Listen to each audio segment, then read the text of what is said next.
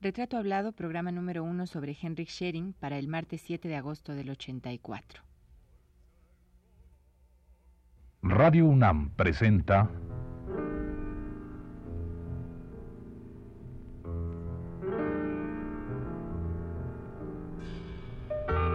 Retrato Hablado. Henrik Schering.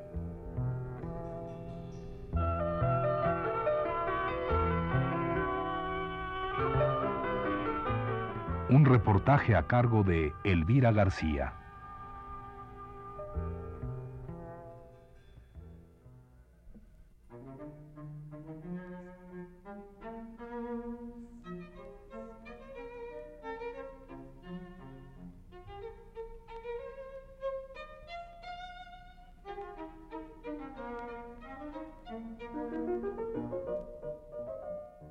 En la mayoría de las manos, el violín puede ser horrible y en otras tolerable. En las de Henrik Schering es sencillamente sublime.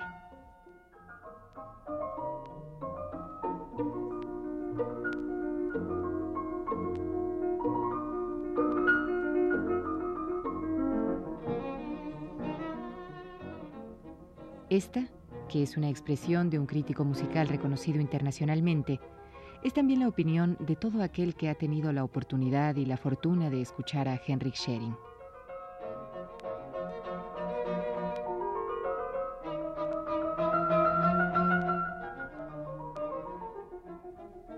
Pues de este gran virtuoso del violín, de este humanista, pedagogo y diplomático, hemos de comenzar hoy un retrato hablado.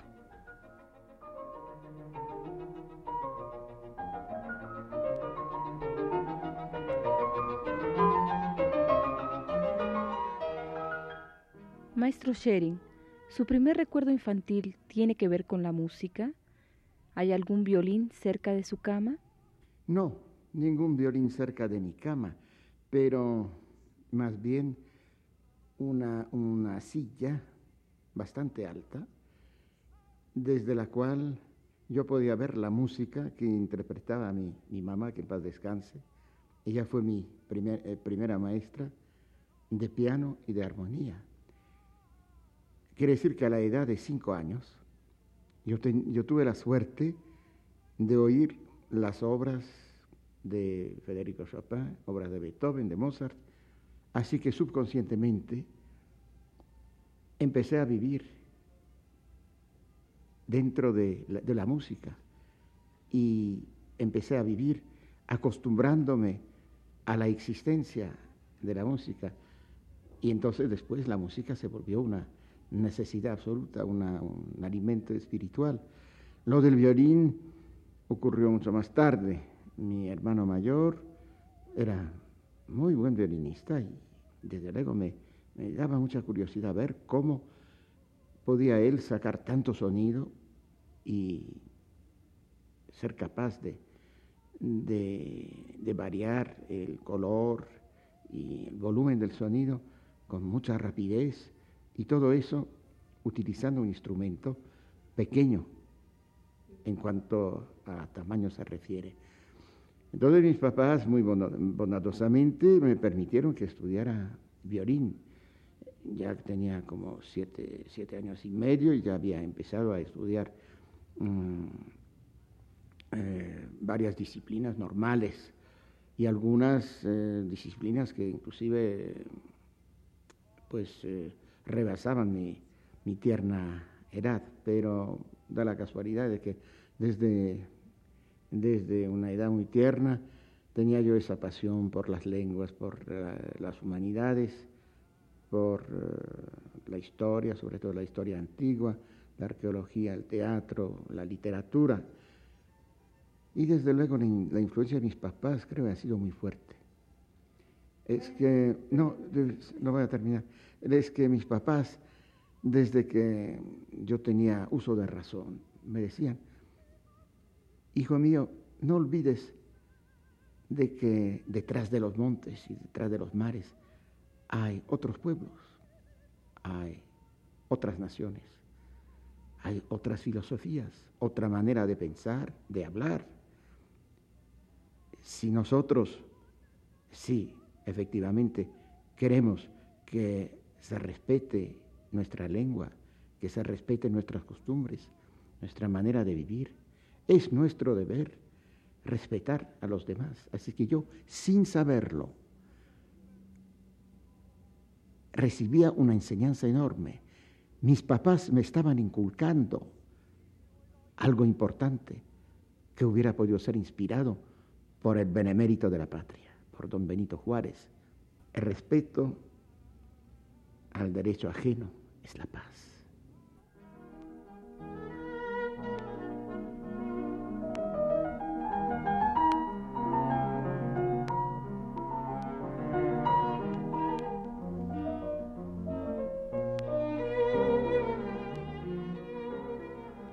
El maestro Schering nació el 22 de septiembre de 1918 en un suburbio de Varsovia, mismo en el que 108 años antes naciera Federico Chopin.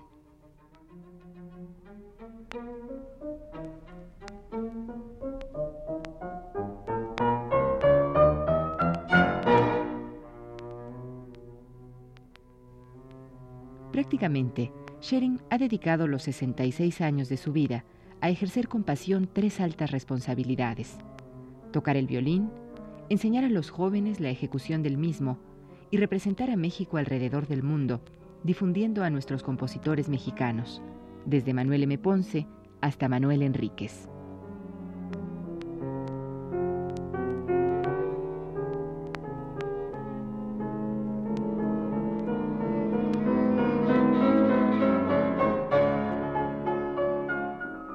sentado al lado de mi mamá y realmente no me cansaba de oír música. Inclusive, habiendo sido un niño más bien turbulento, solo la música lograba ese milagro. Pues la turbulencia era muy sencilla, que yo corría, que hablando en buen mexicano, que era muy guerrista, en fin, que cuando se, me ponía una idea en la cabeza, pues eh, así tenía que ser. En fin, era yo un niño sano, un niño alegre, y esa turbulencia se, traducía pues, en esos aspectos normales del niño. Pero desde el momento en que empezaba a oír música, entonces la turbulencia seguramente no desaparecía, pero se convertía en un elemento más profundo porque eh, permanecía yo sentadito oyendo a mi mamá, realmente embelesado, porque me parecía que nunca en mi vida podría oír música más bella que la que tocaba mi mamá. Y como maestra ha sido realmente eh, notable. Y cuando, intrigado por la existencia del violín y su construcción, me fascinaba eso de que en lugar de de, esa distancia enorme que recorre un pianista eh, dentro de, un minuto o de medio minuto, que allí se trataba de distancias microscópicas, y efectivamente así es. Yo no, yo no entendía cuando tenía siete años, ¿cómo, siete años, cómo podía ser que un violinista tenía que operar con movimientos mm, digitales de un milésimo de, milímetro, produciendo notas distintas. Luego, eh, eh, el, diapasón del violín, como ustedes saben, hecho de, ébano, es negro. No hay ninguna indicación, no hay ninguna raya, no hay, no hay nada. ¿Cómo puede uno adivinar el sonido que va a producir? Fueron esas consideraciones que me, me impulsaron a pedir a mis papás el permiso de estudiar el violín. El permiso fue concedido. Y aquí me tienen, a la edad de 65 años, con el orgullo de haber servido a México, de haber llevado muy en alto la bandera musical de México en toda parte del mundo desde hace 50 años. Y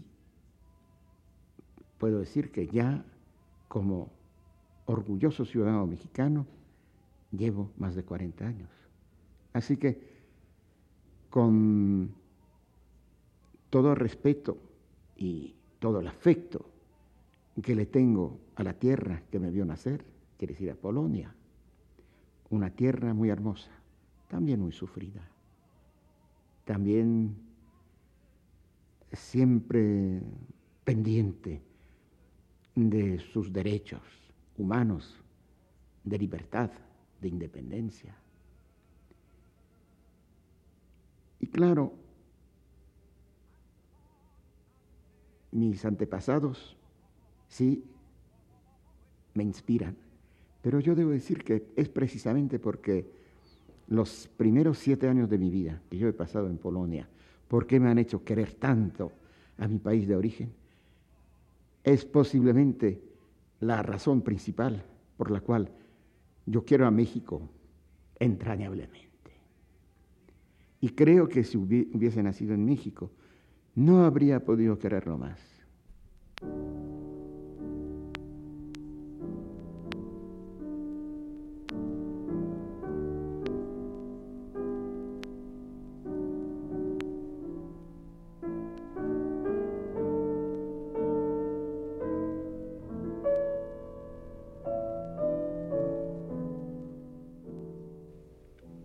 En el cumplimiento de las tres tareas que hemos mencionado anteriormente, el maestro Schering ha puesto disciplina y sentimiento.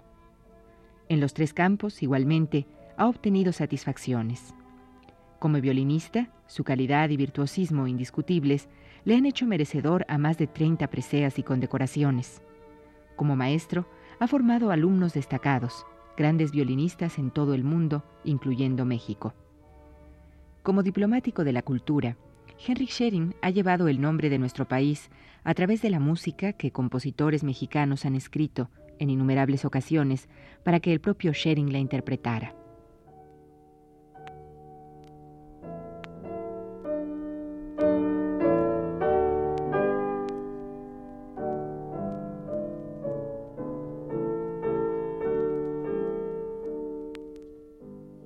Mucho antes de tener el privilegio y el honor de ser compatriotas de ustedes, ya desarrollé una actividad bastante intensa en aras de la difusión de la música mexicana y de la difusión de la música en México. Y desde luego empecé con centros escolares, con grupos escolares, con colegios, inclusive con eh, eh, he hecho música en, fábricas, en, eh, en cuarteles militares. He hecho música para, para presos. He dado conciertos para personas muy enfermas y con poca esperanza en la vida. Y me pareció que la música que la música producía un milagro, que la mirada de esas personas tan desesperada antes de empezar el concierto lo era mucho menos después. Y yo así ya me sentía altamente recompensado. Pero no hay que olvidar hay que olvidar que mi primer concierto en México, o mis primeros conciertos en México, fueron naturalmente como eh, los de todos los demás artistas en el Palacio de Bellas Artes. Le estoy hablando del año 1942, así que ya hace más de, pues más, más de 40 años, sí.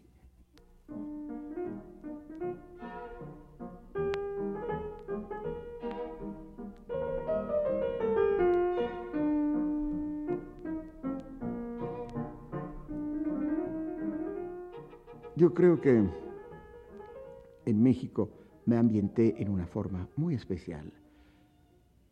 Claro que todo esto tuvo su, tuvo su causa, una causa profunda, y la causa no era ni siquiera musical, pero se debió sencillamente al hecho de que me tocó a mí acompañar al primer ministro polaco del gobierno polaco, exilado en Gran Bretaña, cuando las conversaciones que iban a decidir del destino de cuatro mil, seres humanos entre el señor presidente Manuel Ávila Camacho y el general Sikorsky, representando al gobierno de Polonia.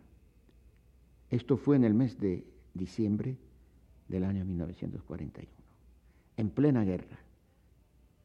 Y en esos tiempos tan crueles, México apareció en el mapa mundial de naciones amantes de la paz y de naciones que respetan la existencia de un ser humano. Apareció como un país realmente excepcional, incomparable después de cinco días de pláticas muy serias, muy largas, porque se trataba de ayudar a los que habían perdido su patria, que habían perdido todo lo que poseían, y lo peor, que habían perdido la esperanza. Y ya cuando las conversaciones oficiales habían terminado. Se nos dio el plazo de 24 horas para reflexión y para, para anunciarnos la decisión definitiva del gobierno mexicano. Y cuando se nos convocó al, día siguiente, recuerdo al general Manuel Ávila Camacho dirigiéndose al primer ministro de Polonia muy bondadosamente, con mucha seriedad, diciéndole que las leyes y las normas de México no preveían eso de, de otorgar un asilo a los refugiados polacos, pero que de acuerdo con lo dispuesto por él y por los miembros del gobierno y de acuerdo con la ley mexicana, que sí le, iba a anunciar la decisión, que era sencillamente la de ofrecer a cuatro mil seres humanos un nuevo hogar, una nueva vida y una nueva patria.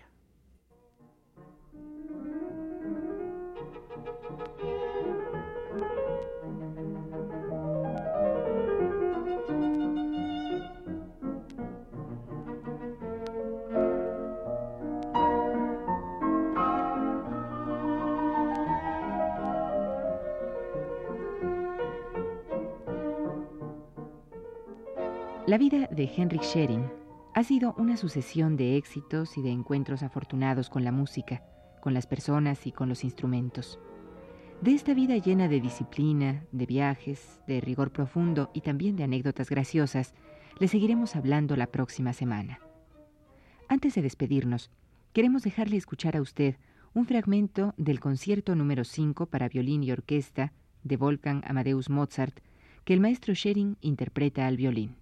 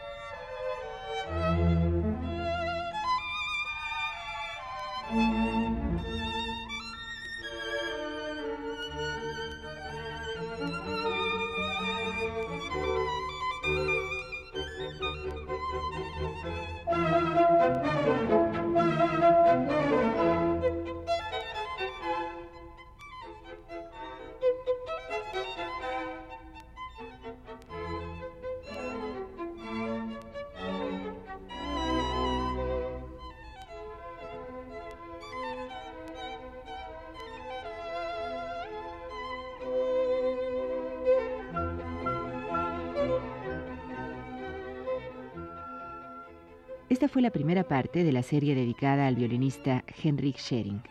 Le invitamos a escuchar la segunda el próximo martes a las 21.15 horas. Gracias por su atención.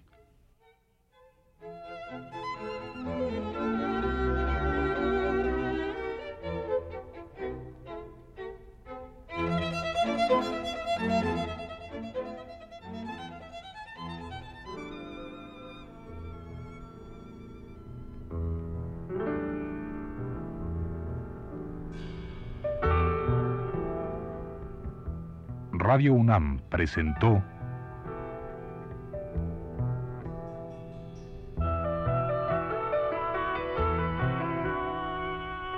Retrato Hablado. Henrik Schering.